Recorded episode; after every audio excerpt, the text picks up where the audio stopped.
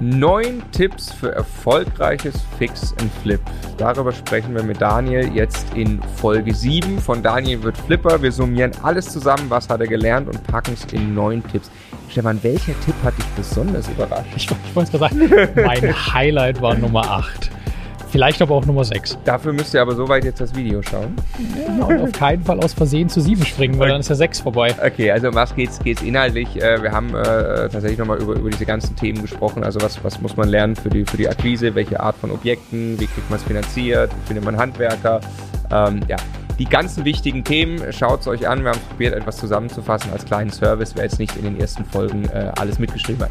In diesem Sinne, ganz herzlich willkommen bei Immocation. Wir möchten, dass möglichst viele Menschen den Vermögensaufbau mit Immobilien erfolgreich umsetzen. Ja, wenn du genau das tun möchtest, dann abonniere am besten einfach unseren Kanal.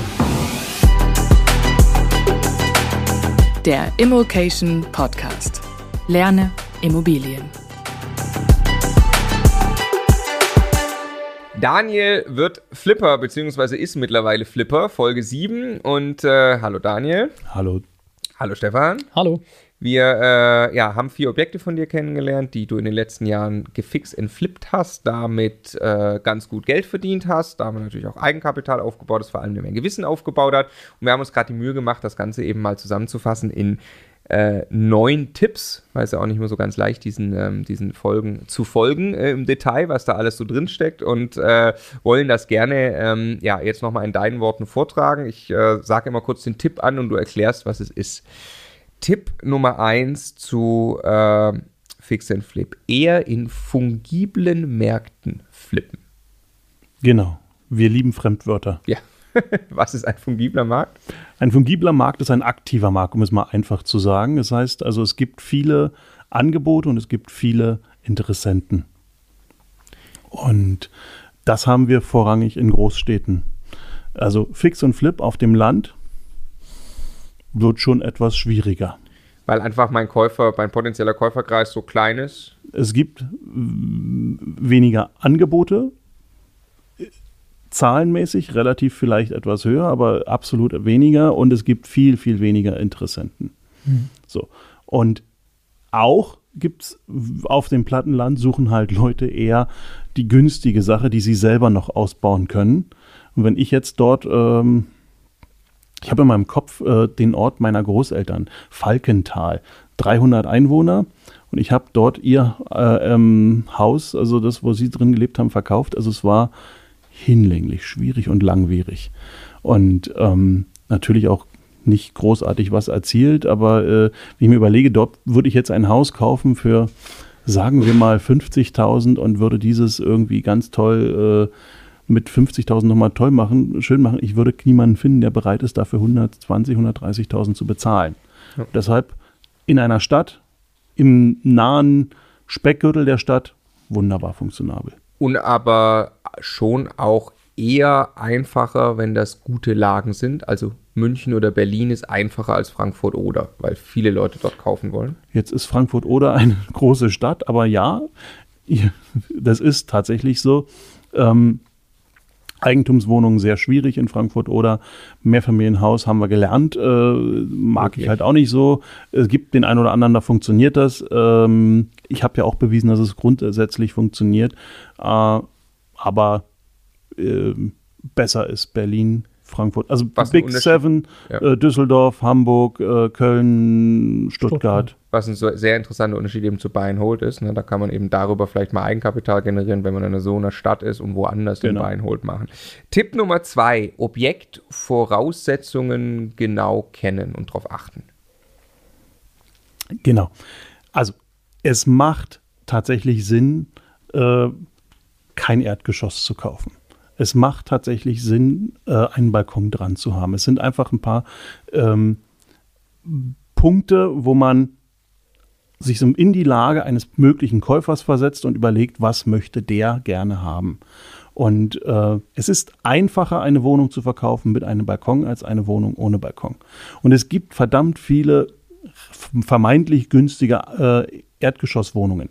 Das Problem ist, derjenige, der kauft, der stellt sich vor, ich sitze da jetzt in meinem Erdgeschoss, möglicherweise habe ich sogar einen Balkon und da könnte einer einfach äh, mit drüber springen, bei mir einsteigen. Also gerade ein Eigennutzer, ne, der, der ja Genau, wirklich, der das ist seine persönliche neue Heimat. Da sitze ich jetzt mit meiner Frau, da sind meine Kinder dann draußen.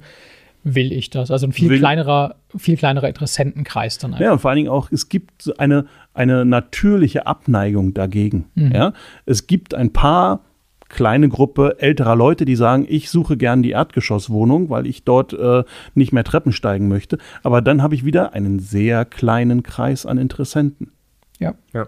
Ja. Und ich kenne kenn einige Fix- und Flip-Leute, die sagen, ich mache das mit den Erdgeschosswohnungen äh, und die berufen sich darauf, es ist halt für, für ältere Leute. Ja, aber wie viel ältere Leute kaufen sich denn eine eigene, eine neue Eigentumswohnung? Und kriegen mit der Wohnimmobilienkreditrichtlinie einen entsprechenden Kredit und so weiter und so Genau. fort. Ne? Ja. Also steckt dahinter Objektvoraussetzungen ähm, vorher wirklich festlegen, sich Gedanken machen, an wen man verkauft und dabei Genau. an eine möglichst große Käuferschicht denken. Kennt man auch von, von irgendwelchen Bauträgern, die äh, Neubau ein großes Ding hinstellen. Die wissen ganz genau, welche Wohnungen am Ende erstmal nicht abverkauft werden, ähm, äh, weil es die Ladenhüter werden. Ne? Die sollte man für Fix and Die sogenannten auch. Restanten bei den Wohnungen, genau. ja. Und äh, insofern ist es wirklich das Thema, fangt an, von hinten wieder mal zu denken, überlegt euch, wer sind eure möglichen Käufer für diese Wohnung. Ja. Learning Nummer, nennen wir sie Learnings. Learning Nummer drei, Banken finanzieren Fix and Flip ungern. Genau. Ähm, Banken sagen, sie mögen mm, Immobilienhandel nicht finanzieren. Ganz simpel, warum? Äh, wenn man einen Vertrag abschließt äh, über 2, 3 Prozent Zinsen, vielleicht sagen wir mal momentan nur anderthalb bis zwei Prozent Zinsen und innerhalb eines Jahres verkauft äh, wieder, ist der Aufwand intern in einer Bank größer als das Geld, was sie verdienen. Und damit äh, haben sie, ist es für sie uninteressant. Tipp an der Stelle, einfach mal auf die Bank zugehen und fragen, ab welchem Punkt wäre es für Sie interessant. Wenn ich einen Deal mache und meinen Partner, der es mir ermöglicht, daran teilhaben lasse, ähm, gibt es vielleicht einen Weg an der Stelle zueinander zu kommen.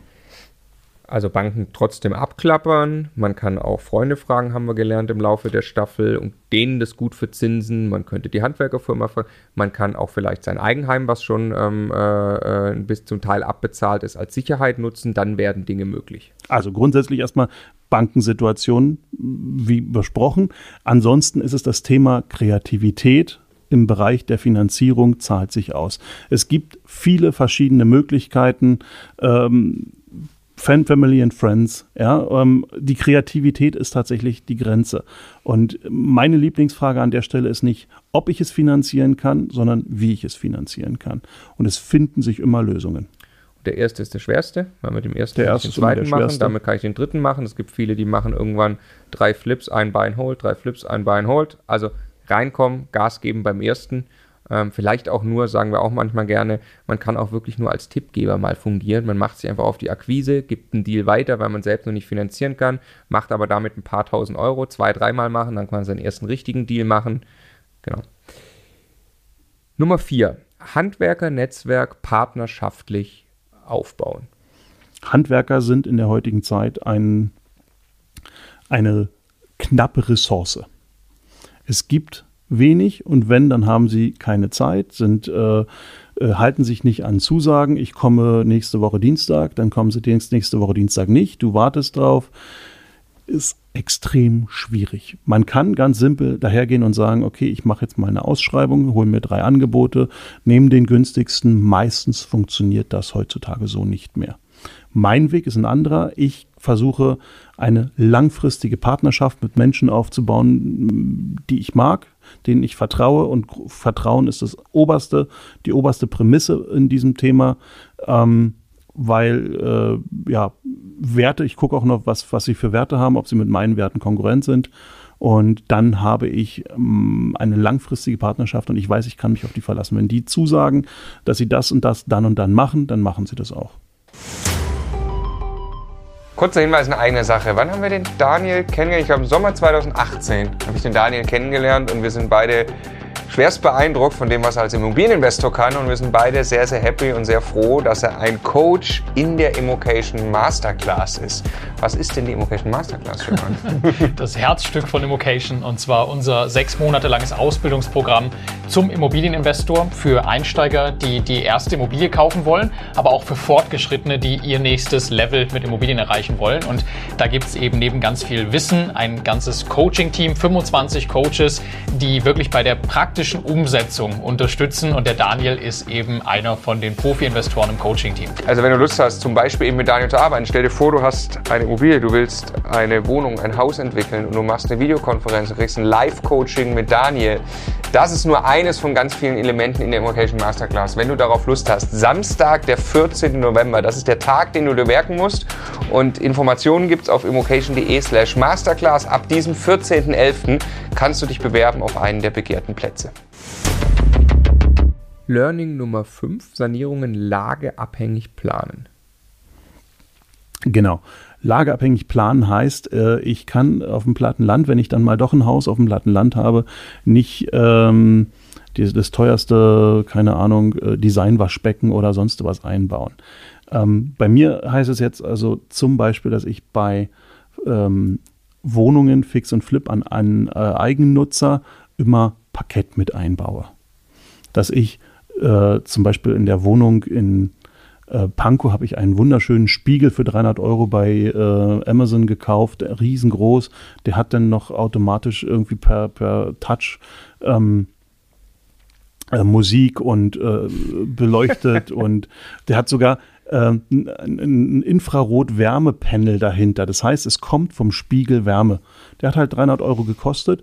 Teurer, als würde ich jetzt einen Spiegel ohne irgendwas nehmen, wirkt aber in dem Bad schon mit dem Licht alleine sehr besonders und natürlich kann ich bei der Besichtigung immer noch ein extra i-Tüpfelchen immer noch raufgeben. Ja, wir haben Parkett, wir haben ähm, eine Terrasse vorne hinten, wir haben äh, einen besonderen Spiegel, der auch noch singen kann.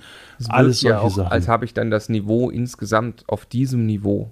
Äh, äh Jetzt muss man schauen, äh, auf dem Kurfürstendamm in Berlin habe ich ein höheres Niveau als äh, in äh, Marzahn, Hellersdorf, rein von der Erwartung. Das Interessante ist jetzt, wenn ich aber die Erwartung für eine Wohnung in Pankow, die zum Beispiel nicht ganz auf dem Niveau von, äh, äh vom, vom Kurfürstendamm ist, übersteige, so, nämlich ich schaffe in ähm, Pankow das Niveau vom Kurfürstendamm, dann ist der, Mitab äh, der, der, der Interessent tatsächlich begeistert und kauft eher auch mal den etwas teureren Deal. Aber es muss effizient sein, ne? Also nicht, dass der Spiegel 2000 Euro kostet, dann. Ich muss smart rangehen. Ich muss versuchen, diese Effekte mit smarten Lösungen herbeizuführen. Also du kriegst, der Punkt ist ja eigentlich quasi was. Lage ist hier der Proxy eigentlich gerade für was für ein Kaufpreisniveau ist da dann realistisch. Ne? Also es bringt mir gar nichts jetzt in Pankow, ich habe keine Ahnung, die falsche Zahl, ne? aber wenn ich am Ende normalerweise 2,8 kriegen würde und für eine ganz, ganz tolle Wohnung kriege ich 3, dann ist das Quatsch, eine Sanierung zu machen, wo ich am Ende eigentlich dreieinhalb verdienen müsste. Ne? Und äh, also ich muss eigentlich das im Kopf haben, in welchem Markt bin ich und was kriege ich da raus, wenn es für den Markt vielleicht etwas drüber ist und richtig gut funktionierende Nachfrage kriegt, aber ich darf halt da nicht drüber schießen. Ich darf aber auch nicht zu wenig Geld ausgeben, weil dann lasse ich am Ende eigentlich äh, die Nachfrage liegen. Ne? Genau, also ich muss tatsächlich wieder von hinten anfangen, muss gucken, wer sind meine Kunden, wie, worauf reagieren die und dann muss ich versuchen, das Bestmögliche mit meinem Budget zu erreichen und auch da wieder wie kann ich das bestmöglich erreichen? Also zum Beispiel Abverkaufsfliesen von Villeroy und Boch. Ja, ja. Ich mhm. kann äh, bei megabat.com äh, die Objekte kaufen. Dann kaufe ich halt ein wunderschönes Villeroy und Boch WC oder ich gehe sogar äh, noch höherwertig ran, Duravit oder was auch immer. Ja? Ähm, ich kann auch Design-Sachen kaufen, die vielleicht irgendwo auf der hinteren Seite einen kleinen Fehler haben. Ja? Ähm, und baue die dann an, wenn das nicht klar und offensichtlich ist. Mhm. Ja? Ein ganz großer Effekt für möglichst kleines Geld. Ja. ja. Dann hoffen wir, dass der Spiegel auch Musik von den Flippers spielen kann und kommen zu Learning. Die rote Sonne von Barbados. Genau. Sehr schön, dass wir im Video auch noch live den Gesang bekommen. Ähm, dann gehen wir zu Learning Nummer 6, ein Puffer einplanen. Ja, das ist leider nun mal. Ähm, ich bin ja grundsätzlich äh, Kalkulator mal gewesen in meinem früheren Konzern, Konzernleben und äh, auch dort wurden immer schon Contingencies, äh, wie es dann in Neudeutsch hieß, äh, eingearbeitet. Ähm, auch in diesem Bereich ist es tatsächlich wichtig und hilfreich, immer gewisse Puffer einfach einzubauen. Es wird immer das ein oder andere äh, Unerwartete kommen und damit der Preis etwas teurer. Darf ich dir eine Rückfrage stellen? Weil das ist natürlich, also wir sagen das ja auch, wir sagen es auch bei Bein Holt und das ist wirklich, wirklich wichtig, ähm, weil wer sich auf Kante näht, ähm, das ist ein Problem. Wir hatten es ein paar Mal auch das äh, Gespräch in Richtung All-In, was das wirklich bedeutet und haben dann gemerkt, du hast schon noch ein paar doppelte Böden und Puffer und bist einfach ne, in der Situation dann auch reagieren zu können.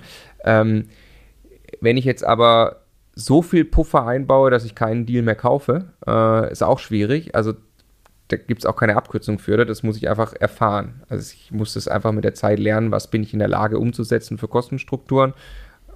Oder es ist Erfahrung. Es ist am Endeffekt ähm, konservative Kalkulation mit Erfahrung. Und je öfter ich etwas tue, desto besser werde ich.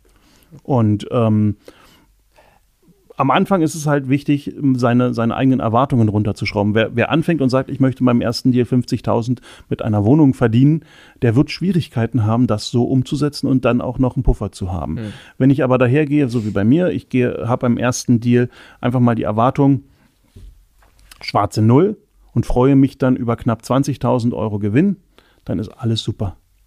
Mein Puffer hat ja zwei Dimensionen. Das eine ist, in der Kalkulation für ein Objekt ist genug Puffer drin. Also im Zweifelsfall habe ich viel gelernt, aber kein Geld verdient. Aber das zweite, viel, viel wichtigere ist, das darf mich niemals in Richtung eines Ruins bringen. Also wenn da auf einmal ich 5000 Euro drauflegen muss, ich muss einfach Geld haben, das in einer vernünftigen Relation zu den Summen steht, die ich da bewege. Ne? Das ist, glaube ich, also niemand sollte mit 0 Euro auf dem Konto irgend so ein Projekt starten, sich das Geld zusammenklauben, glauben, naja, da habe ich ja 20.000 Euro Marge, das reicht ja als Puffer und vielleicht verdiene ich weniger. Weil was ist, wenn das Ding dann einfach sich vorübergehend gar nicht verkauft? Oder da habe ich ein ganz großes Problem. Es kommt eine globale Pandemie, vor der zwei Monate früher noch kein Mensch äh, geredet hat und solche Sachen. So, das darf mich ja einfach niemals ruinieren. Und das, das ist halt das alles Entscheidende. Ja. Genau. Extrem wichtiger Hinweis, glaube ich. Ja. Learning Nummer 7, es gibt nicht den einen Weg für die Vermarktung. Genau, wir haben, ich habe schon viele, viele verschiedene Wege ausprobiert, äh, mit Makler, ohne Makler, ähm, den Preis niedrig ansetzen, den Preis hoch ansetzen.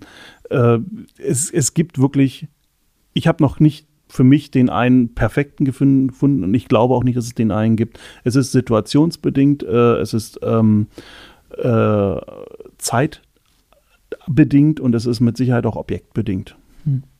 Und jeder kann einfach mal verschiedene Wege probieren und äh, für sich vielleicht den, den besten rausfinden. Learning Nummer 8, Durststrecken im Verkauf akzeptieren.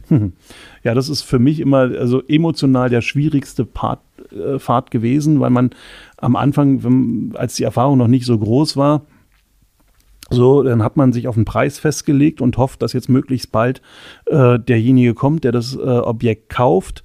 Und dann beginnt so eine kleine emotionale Achterbahnfahrt, wenn der erste Gucker nur kam und äh, sich nicht sofort dafür entschieden hat, das Objekt zu kaufen.